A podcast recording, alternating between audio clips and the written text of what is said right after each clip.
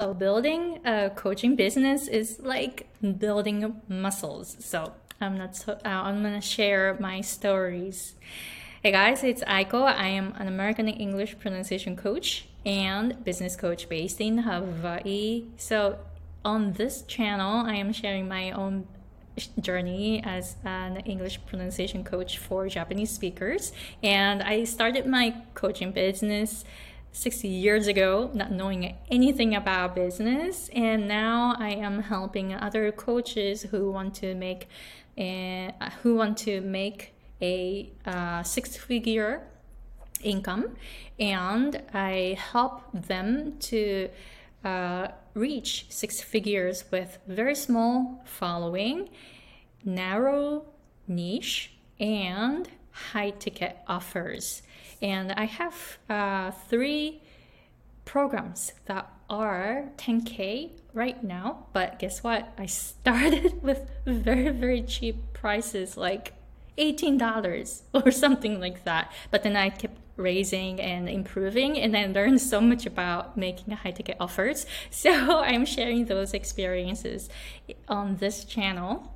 So um, in this episode i want to share that um, like whew, building a coaching business is like building muscles and i recently experienced that so i want to share it here all right. So last year in 2021, I did so much. I implemented like a lot of things, like new things, because I was learning business from Graham Cochrane, uh, who uh, made a seven figure business in his music industry. And now he teaches business. And then also he made a seven figure um, business in his business coaching field too and he you know the the way that he um, shares his experience and the way that he built his businesses it's like he, he's my role model so i learned so much from him.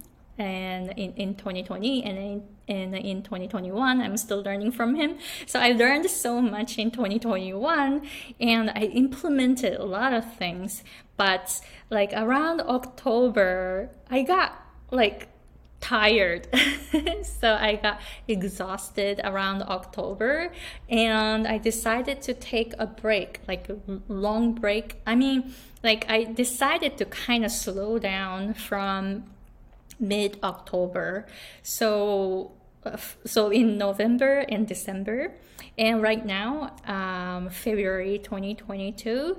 Um, so it was about four months ago. I decided to slow down, and then I, I was like, like for a while, for like two months, I wasn't doing much. I was creating um, one video a week, uh, just to to keep making content uh, because I, you know, I don't want to just let the channels go, right? I want to keep creating content. So that was like my minimum activity, and I was, you know, um, trying to get more leads to my funnel, but then. You know, for some reason, I got exhausted, so I was like really slowing down.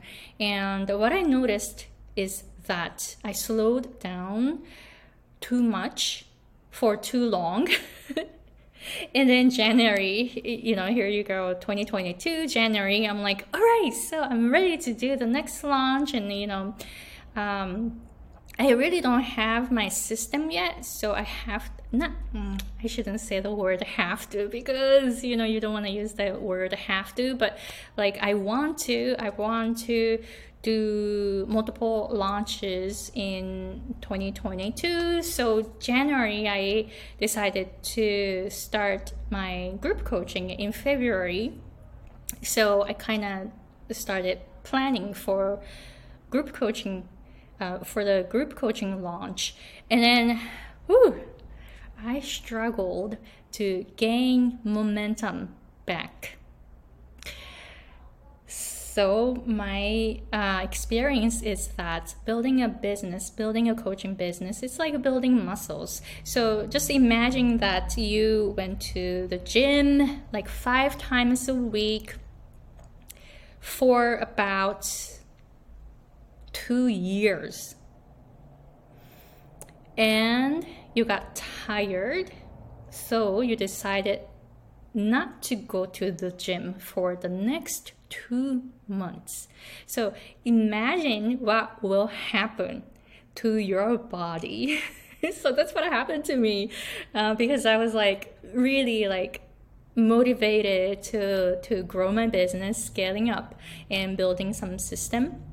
So I was like doing, doing, doing in 2021 and I got tired. So I decided to take a break for like two months and I slowed down too much for two months. And then what happened after two months, I really struggled. I'm like, oh my gosh.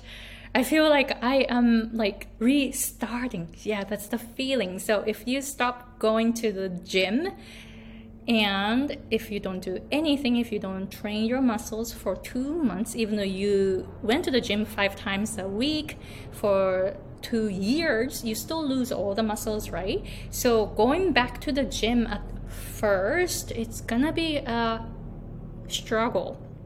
So that's what happened to me this time. So what I learned from this is that, all right, so building a business, building a coaching business is like building muscles. So I really don't want to take a long break like this anymore. Even though even though I get really tired, I still don't want to take a break this long because when I come back, it it it is harder to get back, right? So so yes, we get tired from time to time but uh, what I learned from this experience is that, all right, whenever I get tired, maybe I can take a break, but not two months like this anymore. So maybe two weeks or three weeks. But I want to have some type of plan when I come back from the break. So I didn't have any plan. I just took a long, nice break for two months without really thinking about what I will be doing after the break. That was like my mistake, and that was my lesson this time. So, next time I will do it, I will decide what I will be doing after the break and then intentionally just you know relax for a maybe one week or two maybe two weeks not two months two weeks just two weeks and then come back and start gaining momentum again. So that's what i'm gonna do.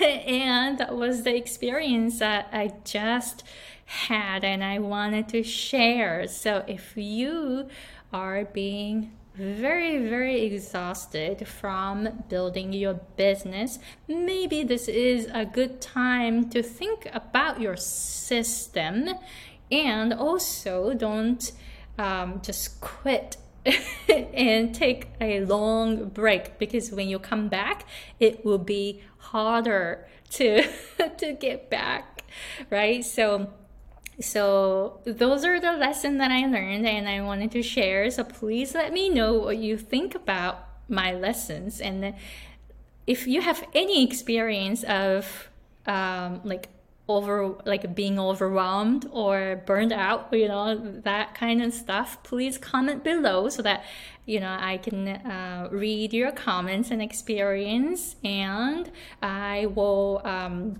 Look forward to seeing you again in another episode. All right, bye.